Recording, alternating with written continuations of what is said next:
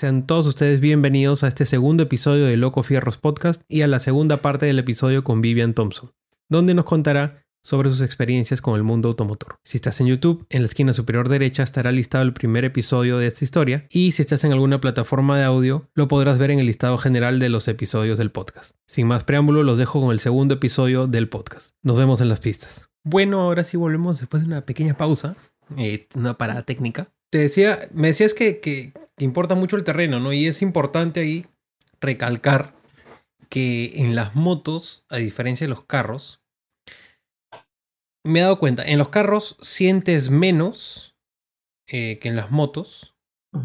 eh, tienes cuatro ruedas, por ende, las, las eh, decisiones que tomen se dividen entre cuatro, por así decirlo, porque tienes más opciones de responder. En una moto no, en una moto es, es como una receta de cocina donde cada pequeña variable impacta en el total. ¿no? Eh, como dices claro. tú, el tipo de terreno, el tipo de llanta, si tienes la llanta más o menos inflada en un carro, la puedes reconocer, sí. Hay gente que en su vida reconoce si está, no la reconoce que está baja hasta que está en el suelo. En Ah, la moto no, en la moto está un poco baja tu llanta delantera, por ejemplo, Sí, antes. y el timón se pone más duro. Eh, cada pequeña cosita se siente, ¿no? Entonces, hay, hay, hay muchos factores que influyen en cómo va a responder la moto y en el entorno que estás y, y lo que toma, ¿no? Y hay, hay una frase de que en las carreras que dice se, se necesita culo, hay que tener culo para, para ser buen piloto, Así que es. es, que es realmente sentir lo que está pasando debajo de ti, tanto en el carro como en la moto. Y igual, ¿no? Hace poco conocí un señor que su vacilón era tener su moto deportiva. Y él tenía su R1.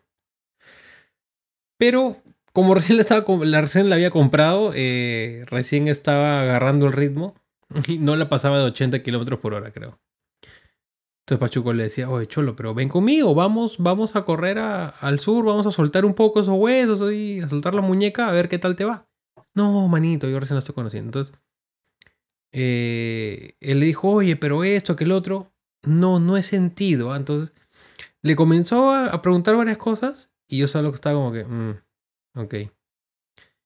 Pobrecito señor, era lo más desculado que había en el mundo porque realmente le había cambiado, creo que el tubo de escape y no sentía la diferencia en que se había liberado el motor, le había hecho no sé qué cosa, no sentía la diferencia, él solo manejaba y todo. Claro, a, a ir, al ir lento también no sientes mucho, como cuando vas un poco más rápido, pero igual este tío no sentía nada, entonces hay personas que de verdad no, no tienen habilidad y solo tienen la moto por el feeling de, de andar en moto, lo cual es totalmente válido, ojo.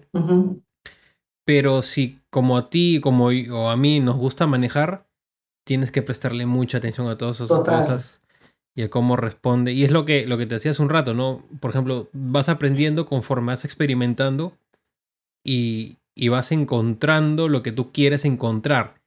No sé si te ha pasado o si lo has hecho, pero yo comienzo a frenar en seco en mi moto, buscando ver cómo reacciona para aprender hasta dónde puedo llegar, qué movimientos hace. Entonces tú a propósito le clavas el freno de atrás, le clavas el freno de adelante, eh, inclusive haces frenando duro, haciendo que se levante un poco, para ver cuál es ese límite hasta donde puedes empujar. Lógico, claro, es que es la única forma, la única forma, si tú no pruebas, pero ahí hay un tema, o sea, hay cierto tipo de cosas que las tienes que hacer cuando ya tienes un conocimiento básico de lo que es tu Eh, moto. Hay un, hay un No. escalonamiento de, de- de pruebas que, que se Claro. debería seguir. es progresivo, ¿no?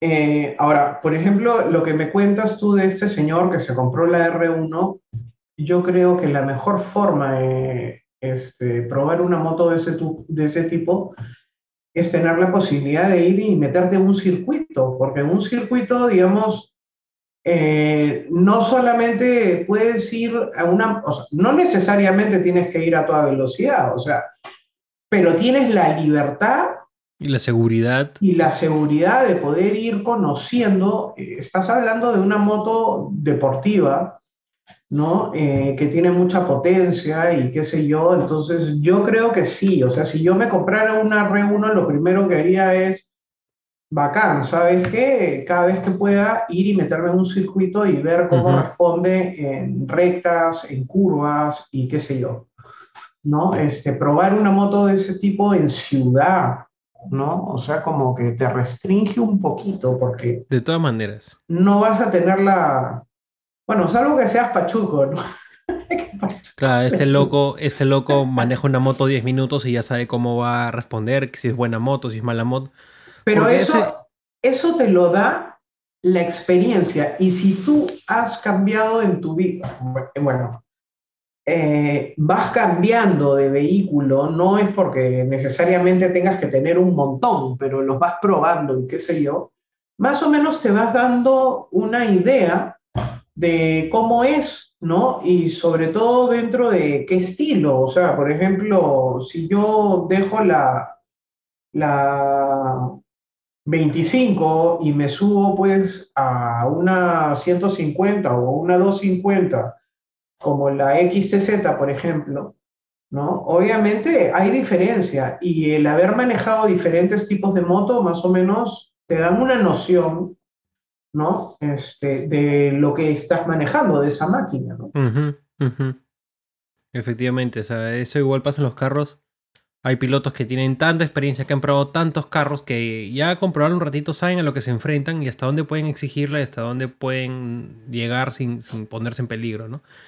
Y sí, o sea, es, ir probando, ir guardando eh, como que archivitos de, ah, esta moto reacciona así, esta otra así, esta otra así, entonces abres tu libreto y dices, ah, hoy día vamos a manejar eh, una todoterreno y normalmente responde así, hoy vamos a manejar una eh, naked, o entonces esas cosas van cambiando y como te digo, en la moto cambia también porque por ejemplo en la, en la 25 que es la que tienes tú y que tengo yo, la posición de los pies está en una forma que está más hacia atrás, un poquito más inclinado.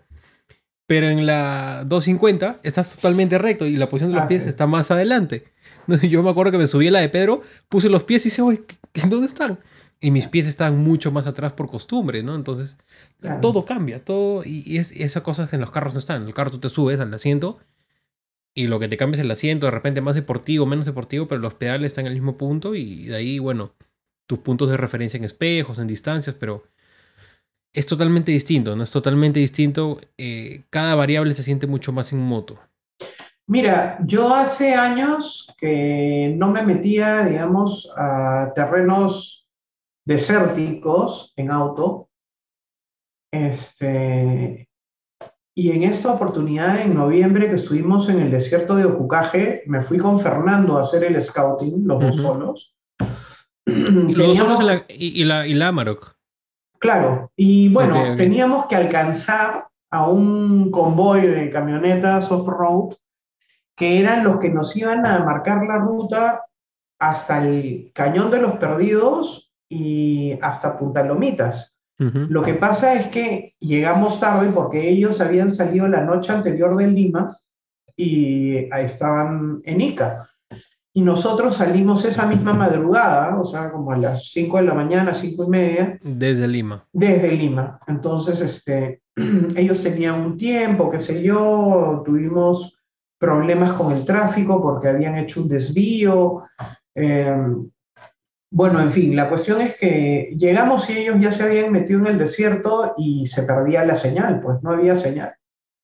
Entonces, este, preguntando, preguntando, deduciendo más o menos lo que yo había visto por Google Earth eh, y un poco adivinando, ¿no? Este, y preguntando, porque nos encontramos en el desierto también con, este, carros y qué sé yo, que se les había bajado la llanta, este, los alcanzamos, Pero en una de esas, eh, que venía por una trocha, y como íbamos a velocidad, porque si no nos iban a ganar y no los íbamos a encontrar nunca, y eso iba a significar no llegar al cañón, no llegar a ningún lado y quizás perdernos en la mitad del desierto.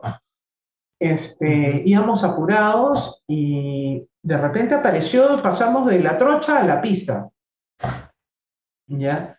Una pista que apareció ahí, yo no la había visto, no sé, en fin. Después me enteré de que es una pista nueva que habían hecho este, para ingresar a un pueblito este, que ahorita, bueno, no me acuerdo cómo se llama, Entonces, este, entro, pero yo ya iba a velocidad y pa, ahí sentí la pegada porque entro derrapando, pero entra, entro de tierra a asfalto. Entonces, cuando agarro asfalto, la camioneta... Patinas, patinas, patinas y ¡pac! Y este, agarre. Y ¡poc! Se levanta, pues. Ajá. Entonces, este, que de repente, eh, con más frecuencia de manejo lo hubiese previsto. Pero no, pues porque así pasa, o sea, te distraes y es como que, ¿no? Eh, ¿Quién sabe? No sé, Fernando pensó que nos volteábamos. Este, bueno, honestamente yo sentí también que se levantó un poco la camioneta, eh, pero ya corregí y seguí de frente por la pista y normal, sin mayor problema, ¿no? Pero este, sí, pues pasan esas cosas, ¿no? O sea que, de repente no tomas en consideración y que a veces puede ser una falla. Ahora, ya como para ir cerrando, hay un último tema que me gustaría contar que es, digamos, eh, tú que has roto todo estereotipo. Eh, o todos los estereotipos comunes que piensa la gente. Porque así como eres motera, eres fierrera eh, y te gusta la aventura, también eres esposa, eres mamá, o sea, eres un ser humano común y silvestre, o sea, no... Y eres todavía de las mamás cariñosas, por eso con Pedro, eh, de ahí creo que nace el, apodo de, de, mamá biker, porque él, él, te fregaba como que eres su mamá de su segunda madre, porque y eso es lo que yo sentí también desde que, desde que te conociera como hablar con una mamá, con esa libertad, solo que por tu experiencia, no solo es todo lo, anterior de, la aventura y los fierros, sino que también eres muy metida en el mundo de la música y has sido manager de grupos. Así, Así lo conocí a Pedro. Tú eres como que todo, uh, y la gente no se espera que una señora sea eh, tan relajada como puede ser tú.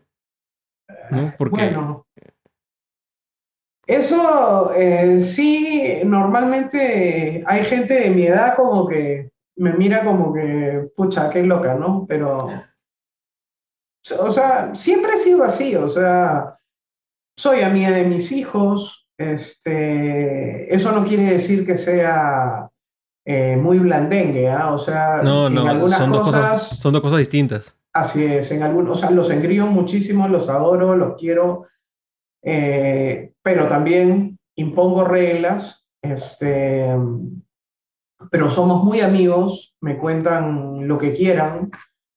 Este, a Pedro lo conocí, Pedro es baterista y compositor. Hay gente que no sabe, pero Pedro es músico de profesión. Claro, y este, él es compositor, es baterista, y lo conocí porque él tocaba batería en una banda que se llamaba Argot. Y Waldo Neves, el vocalista, este, conoció a mi hija y a mi sobrina en una fiesta. Y, eh, digamos, hacen contacto, él estaba interesado y llega a Star Factory, que es una productora donde trabajaba. Y, este, y manejábamos grupos, teníamos en esa época, estaba pues este Locomotor, que era una banda de power pop en la época de Adamo, ¿no? Este, está Malibu y había, bueno, un, una infinidad de, de, bandas este, de música. Lo conozco a Pedro ahí, pero después de eso, o sea, no inmediatamente después, empezamos a trabajar también juntos con el Chino Maiden grabando conciertos en vivo. Em, todo el tema del audio, el video, qué sé yo. ¿Qué fue el chino? Hace tiempo, o sea, yo lo conocí por Pedro porque eh, trabajó con él un par de proyectos de para cuando empezó a trabajar con Yamaha y de ahí se apareció el mapa. El chino está dedicado eh, a la producción musical. Y le va muy bien, le va muy bien. Lo que sucede es que nosotros eh, estábamos trabajando juntos con Pedro, ya después de eso empezamos a trabajar juntos, y teníamos un cliente que nos sacaba canas verdes, pues. Y este, así un día, después de estar regañando, nos pusimos a ver eh, videos y salió un video de Yamaha no sé quién estaba ahí, pero ah, era para jalarse los pelos. Y dijimos, bueno, nosotros podemos hacer esto mejor. Creo, creo que sé qué video es. Creo que sé qué video es. Eh, Y ¿Qué, qué, qué- o sea, en el 2016 mismo. el 2016, eso fue lo que nos motivó a nosotros a hacer un video. Ya. Agarramos la, R, la R3 de Pedro. Ese video lo hice yo, No, pero no eras tú. sí, no, No. no lo hice, ojo, no lo hice yo. Yo no aparecía en el video, pero Ah, yo grabé, yo edité. Que yo no sabía nada. Me dijeron, oye, hay que mejorar, hagamos un video. Perfecto, no tenemos plata, ve cómo lo haces. Y ya pues grabé yo con la cámara que teníamos, que era una cámara para fotos sociales, o sea, no, Seguro, no porque a mí me parecía que eso lo habían hecho con un teléfono malazo. ¿ah? No, es que, como te digo, era una cámara, pero una cama, una cámara semiprofesional de hace, hace cinco años, te refiero, me refiero, cuando en el 2016 esa cámara ya tenía como cinco o seis años. Ok. Entonces ya tenía sus años, la cámara ya había cumplido su ciclo de vida. Entonces el video que te daba era un video bastante deplorable, sumado a la mala iluminación que tiene el showroom en el segundo piso eh, porque eh, hay poca luz. Eh, y yo no tenía ninguna luz, así que era luz natural o nada. Eh, la, ve tú qué configuración le habré puesto en ese entonces. No sabía todo lo que sé ahora de fotogramas, de iluminación, este, formatos. Claro. Y eh, la chica era una vendedora. O sea, esa, esa chica te vende Pero ya, las motos ese que- no es el video. Ese no es el video, porque no era una chica, Entonces- era un chico. Era un Ah, chico. no, ya sé qué video. En un live No sé si era un live, pero era un video malazo. de la MT-07. Creo que sí. No me acuerdo, la verdad es que no me acuerdo tanto, pero Sí, vimos sí. el video y era fatal. Mira, si es un chico, Un chico ok, joven. joven. Hay dos opciones. Si no es el, si el, si el video de la R15 que, que grabé yo, eh, no es malo. eh, no, no es, o sea, es malo en el sentido de que no tiene ninguna producción y la persona que está al frente hizo su mejor esfuerzo para conducir un video porque es difícil. Ya, Sé- olvídate. Sé de qué video hablas y ese no Ya. es. Ya sé, entonces, entonces me quedo más tranquilo que ese video pasó piola, pero ya sé de qué video me estás hablando y ese video salió mal. La definición de un mal video es ese video. Ese video salió mal en todo tipo de aspectos, o sea, salió mal en... Sí, está grabado con un celular porque está eh, en vivo, está en, en, en- un live, entonces está grabado con un celular que no era tampoco el mejor celular y tampoco teníamos en cuenta como iluminación, todo para mejorar la escena. Y además el chico eh, es una muy buena persona, pero es muy malo conduciendo videos, entonces por darle la oportunidad, porque él tenía muchas ganas de decir, oye, ¿cuándo salgo yo? ¿Cuándo salgo yo? Y yo Claro. digo, ya, ven, a ver, porque nadie quería, entonces ya ven tú. Craso error. Craso error. eh, Bueno, ya sé pero videos- ese, ese fue el, el video que nos motivó y salimos, oye, ¿lo hacemos? ¿Lo hacemos? Sí, lo hacemos. Entonces al día siguiente salimos con la R3 que Pedro tenía en esa fecha, Ajá. mi cámara, mi celular, este, otro amigo, Beto, que no sé, creo que sí lo conoces a Beto, y este, e hicimos el video. Hicimos el video y ese video lo mandamos como piloto, les gustó, enganchamos y ese fue el primero, primer video, creo que salió en el canal de Yamaha. El de la R, Efectivamente. el de la le- R3. le- les compramos el primer video. O sea, dijimos, ya cerramos, pero ese video se queda con nosotros también. Ajá. Y Pedro dijo, ya. Ahora, no te voy a mentir. Yo vi ese video con Mariela. Ya. Y Mariela dijo, está bien, perfecto, es lo que necesitamos. Pero yo también soy un ávido consumidor de videos de reviews de motos y carros. Ok. Pedro, si estás viendo esto, te voy a ser sincero, amigo. Te detesté, me, me, me fastidió verte en ese video porque, pero es todo efusivo, todo, Sí. to- todo para de parafernalias. Y digo, que brother, tranquilízate, ¿por qué, por qué tanto esfuerzo? Todo. Entonces dije, este bro entró en, entró en este personaje muy, muy fuerte, ¿no? Y dije, no, Mariela, o sea, está bien para empezar, pero no es exactamente lo que necesitamos. Y Mariela dijo, no, sí, porque eh, después de lo, del, del video anterior necesitamos a alguien que alegre a la gente. Y sí, sí, ¿no? Luego lo conocí a Pedro y entendí que este chico es, vive en personaje 24-7. Él, él, es así, entonces. Él es así, es parte de su personalidad. O sea, lo que tú ves, lo que tú ves en cámaras. Es lo que te llevas en, es lo que es lo que es él. O sea, él no está sobreactuando, no está haciendo nada. No, no, exactamente. Fue muy gracioso. Entonces, ya ahí nos hemos hecho pata los tres, hemos grabado mil y un videos, mil y un experiencias también. Y sí, pues así Así fue que empezamos. Y, bueno, un poco este, lo que nos lleva a, crear Motomaniacs también es, eh, digamos, tratar, es que estábamos encasillados de alguna u otra manera también en solamente las motos de Yamaha, ¿no? Sí. Entonces siempre teníamos la idea de querer hacer más, de querer hacer más, de querer, y, y había esa limitación.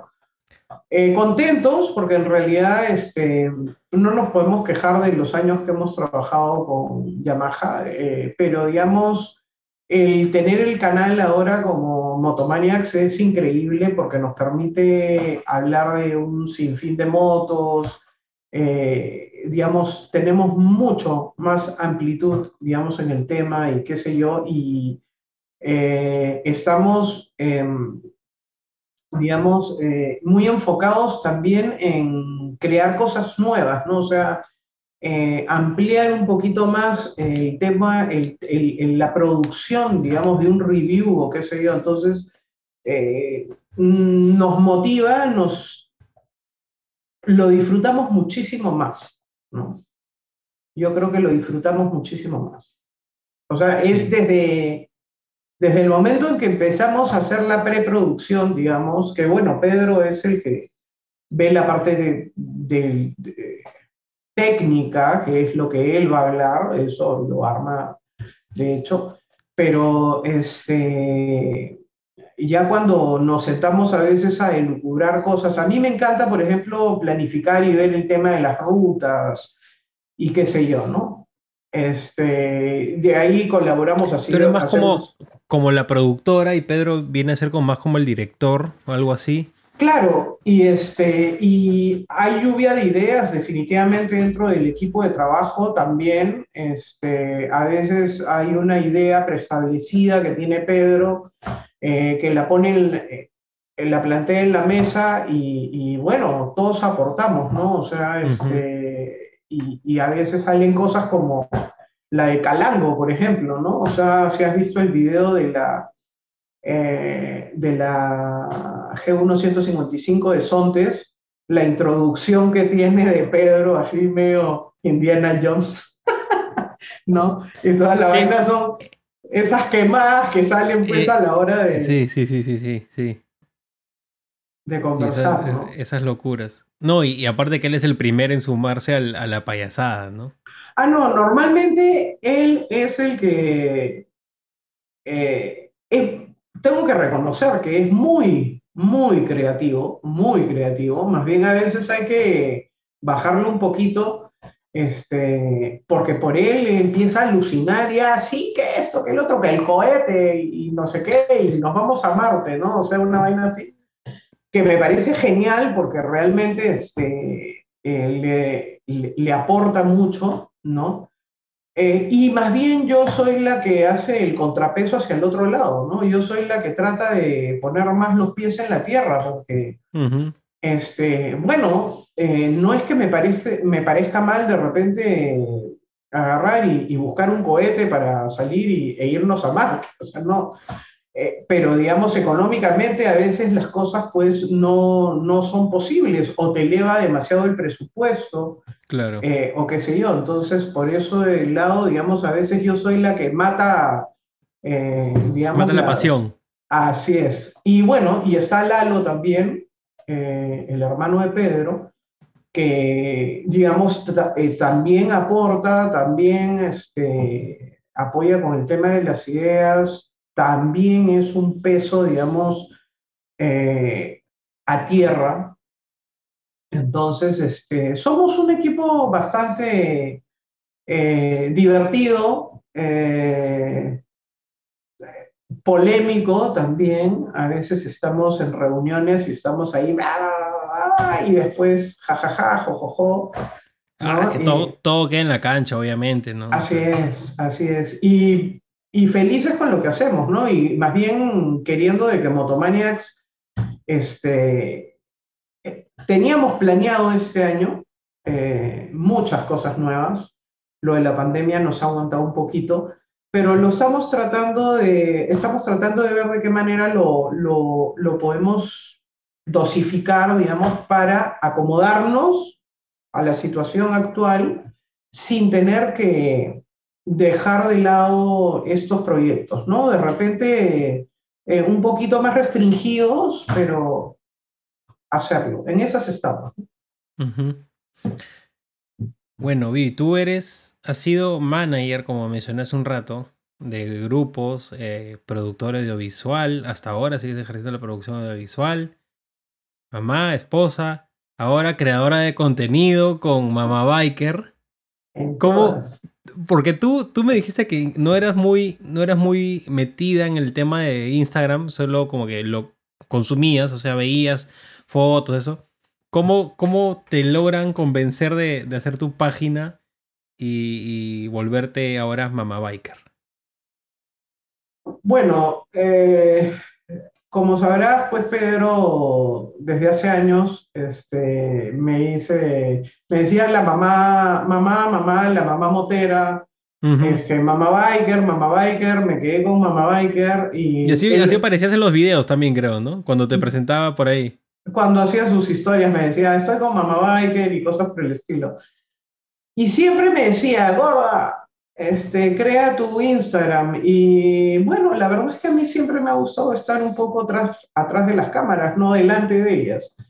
¿no? Eh, pero me apasiona la fotografía. La fotografía es otra parte, digamos, de las cosas que me realmente me, me, me encantan. Entonces, este, como me gusta viajar, como me gustan los carros, me gustan las motos, eh, digamos, siempre tengo la oportunidad de llegar a algún sitio eh, y hacer fotos, ¿no? Este, entonces, eh, un poquito que eh, me hago una mezcla de todo esto, ¿no? Y abro, pues, este, por fin, después de tantos años de, de sugerencias de Pedro, este, decidí abrir a ver qué pasa, pues, Mamá Biker, ¿no? Y uh -huh. lo que hago es realmente es como un blog, ¿no? Este, donde hablo de las motos, eh, o, o, digamos, no es que hable de las motos, sino...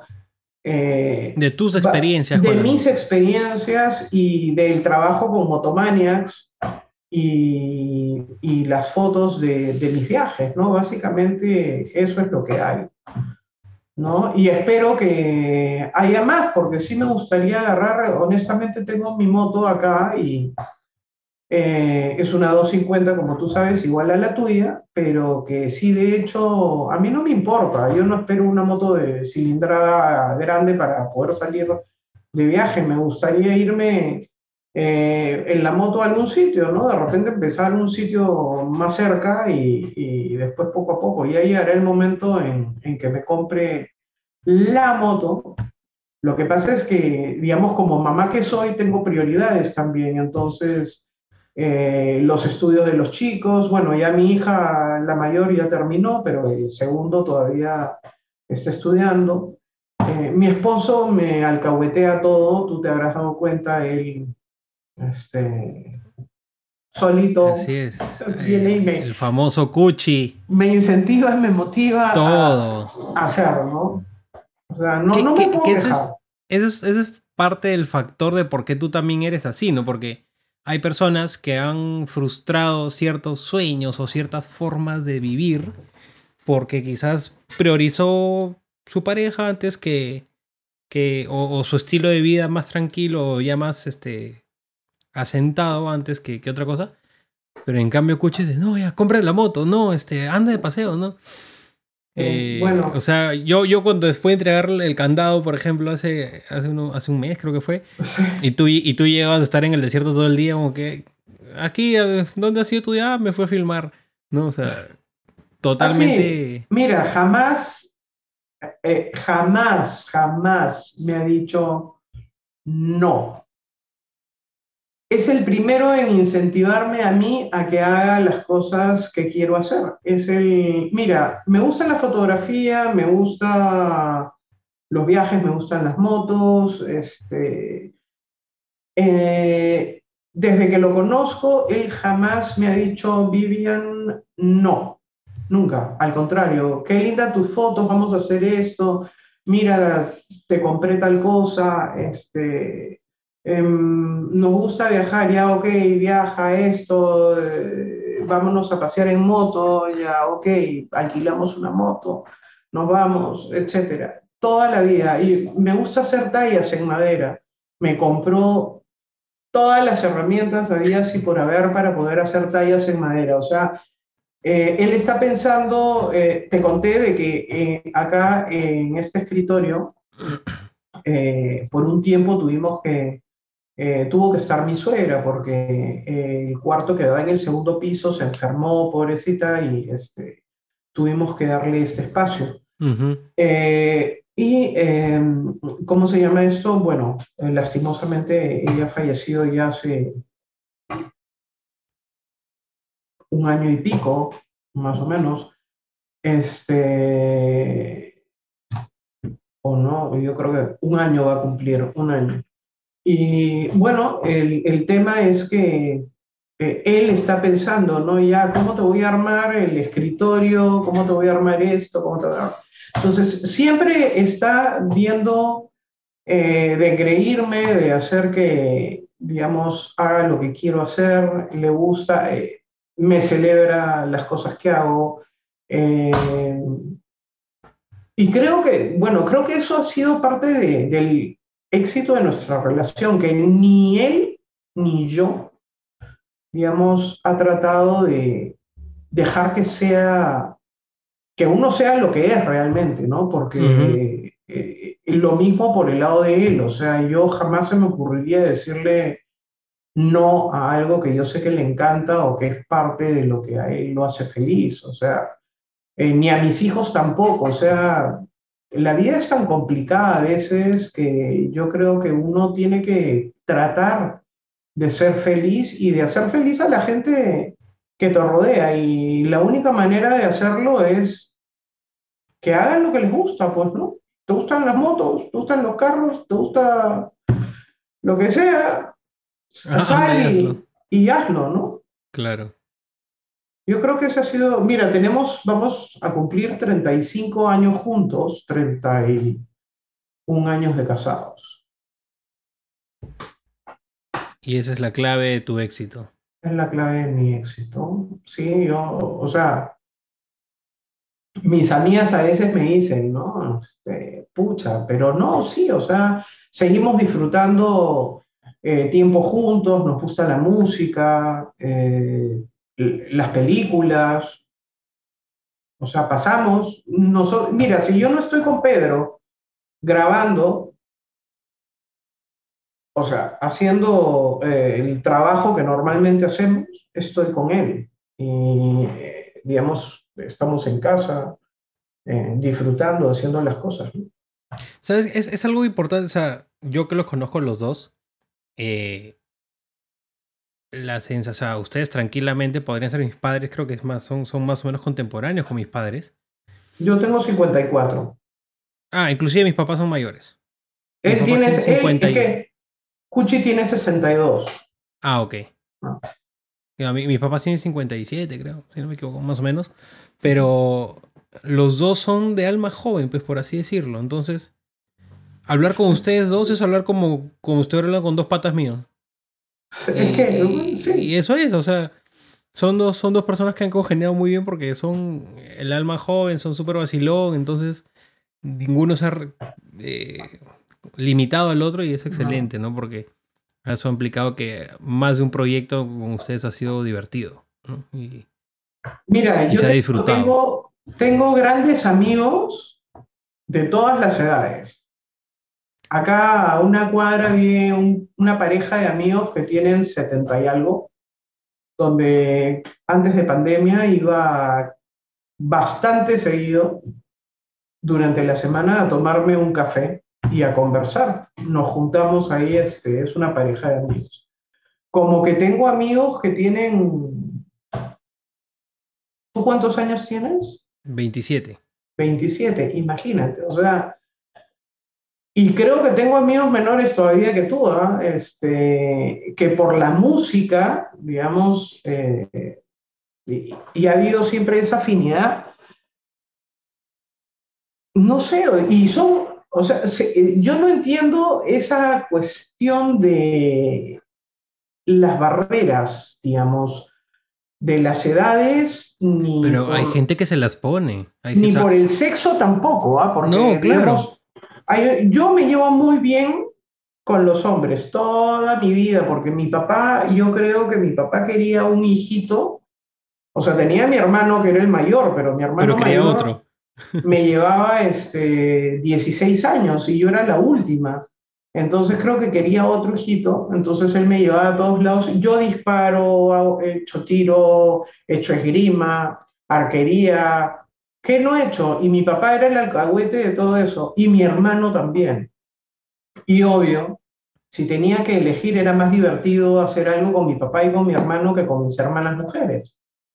¿no? Este, porque ellas normalmente estaban en la casa con mi mamá, haciendo quehaceres o cosas en la casa, qué sé yo, yo estaba con, subida en el carro, en la moto, o cualquier cosa con mi papá y con mi hermano. Entonces, este, eso de alguna u otra manera ha sido complicado. Yo corría tabla también. Y en mi época no te voy a decir que no habían mujeres que corrían tabla, sí habían mujeres que corrían tabla. Pero, por ejemplo, sí ha pasado de que algunas te miran raro porque corres tabla en esa época, ¿no? Eh, o de repente este, porque hacía tiro o porque hacía algo, ¿no? Es más, a mí me han preguntado, a esa edad me preguntaban si este, tenía gustos eh, diferentes o no, ¿no? Y Solo porque nada, hacías mí- cosas que no eran normalmente, normalmente de mujeres. Entre Así comillas, es, ¿no? y to- toda la vida me han gustado los hombres y así de simple, ¿no? O sea, pero eh, mi padre y mi madre, porque mi madre jamás me... Te encasilló. eh, no, no, jamás, ninguno, ninguno. Entonces yo eh, podía jugar, tenía mis muñecas como podía tener soldaditos de plomo que mi papá me traía porque a él le vacilaban o carritos. claro. ¿no? Entonces, este, yo crecí así y jamás me dijeron, no, esto es para niñas, esto es para niños, nunca. Entonces, yo en ese sentido he sido libre y Cuchi, eh, digamos, este, le encanta que yo sea así, o sea, eh, nunca le ha molestado, al contrario, eh, es más, él es un poco más tranquilo que yo. Eh, yo soy más eh, loca aventura, este, él es más reposado, digamos, ¿no? Pero siempre le está contando a sus patas las locuras que hace su mujer. La- la- ¿Cuál es la aventura nueva de Vivi ahora? ¿no? ¿Qué, qué se ha hecho ser? ¿No se ha ido a correr tabla? ¿Se ha ido a hacer motos? ¿Se ha perdido en el desierto en una camioneta? Claro, entonces, bueno, yo hace años que no corro tabla, obviamente, y dejé de correr, No, claro. este, pero digamos, este, sí, sí lo he hecho, ¿no? Está en el anecdotario, por así decirlo. Sí, sí, sí, realmente. Entonces, mm, no sé, es- toda la vida me ha gustado la aventura. Yo de chica decía, algún día me voy a ir a subir este, y me voy a recorrer todas las lagunas en la Cordillera Blanca, pues. Cosa que no he hecho. Eh, conozco algunas, pero este, tenía esa locura, ¿no? Lo que pasa es que yo he conocido a Pucci a los 18, 19 años y este, yo que decía que jamás me iba a casar, bueno, pues me enamoré y me Bueno, casé. pues ahí estás 31 años después. Así es. Cosas que pasan, ¿no? Ajá, está bien, está bien. Bueno, Vivi, yo creo que ya vamos cerrando, ¿no? Por- Ah, su madre, una hora y 46. Qué guau. hemos- Sí. Quítale 20 minutos que nos hemos demorado antes de, de entrar a la conversación de los fierros, pero sí. Bueno, este, nada, agradecerte, agradecerte por, por tu tiempo. Gracias por darme un, casi dos horas de tu tiempo para conversar y hacer un poco de, de, de este nuevo formato de video podcast, porque estamos en video y también vamos a estar en audio en Spotify. Y bueno, gracias No, por gracias compartir tus experiencias. Gracias a ti, gracias a ti. Lo único que quisiera decir es que la gente se motive a hacer lo que, lo que quiere hacer, nada más. O sea, no hay ni edad ni nada. Si tú quieres hacer algo, anda y hazlo. Yo tengo 54 años, he empezado con las motos de nuevo hace cuánto? ¿Un año? Vas a manejar. bueno, en realidad antes. Sí. Pero que es tu, tu moto propia de nuevo, ¿después de cuántos años tienes moto? Porque esta moto la tienes un año prácticamente. Casi un año. Pero. Años, pues, porque. A ver, yo he manejado moto, pero después. Desde el no hicimos esa secuencia. A ver, de, la DAX a qué, a qué moto pasaste? De la, bueno, he agarrado pues este 125, eh, la Yamaha 100 Enduro, este, pero de ahí Imagínate, pues estoy hablando del año 86, no, 88, del 88 más o menos. Entonces más de 30 años que no tenías una moto fija. Claro, pero sí he manejado, porque de hecho, este, amigos, eh, moto que pasaba por ahí, moto que yo mm, me subía y me la llevaba. Como buena fierrera. Así es, eh, pero digamos, este, sí, pues, un año con mi moto de nuevo.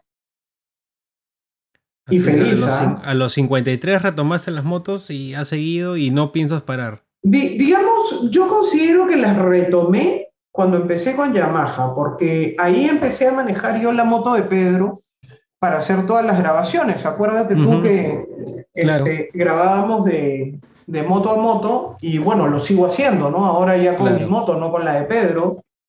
Este, pero digamos que cuando empezamos en el 2016 con Yamaha, este, ya, ya hay fotos con el chino, pues, este, en la R3, ¿no? Y el chino haciendo cámaras.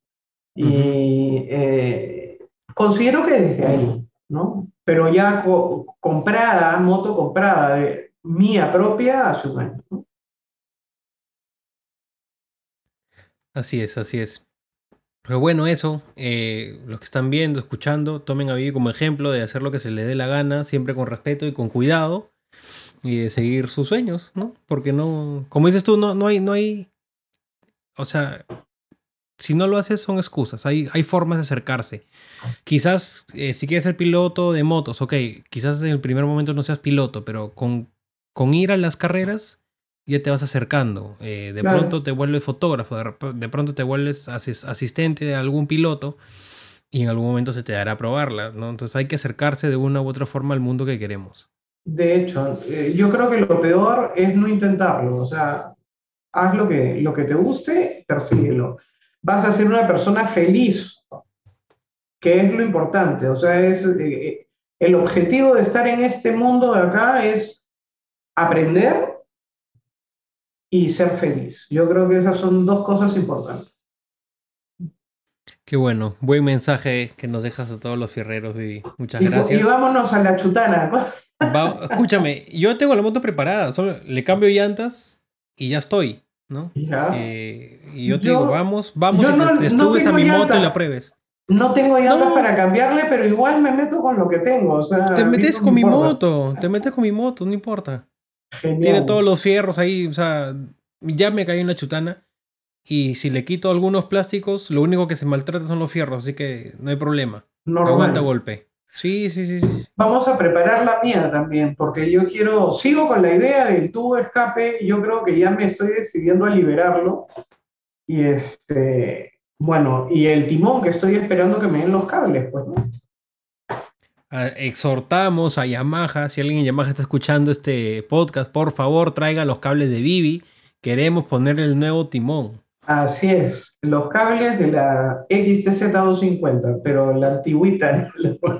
No, porque te querían sacar la mugre con, con, con, esos precios. Pero sí, hay, que tener esas mañas para conseguir los buenos precios. Así es. Eh, ¿cómo, te pueden seguir en, en las redes? ¿Cómo estás en Instagram?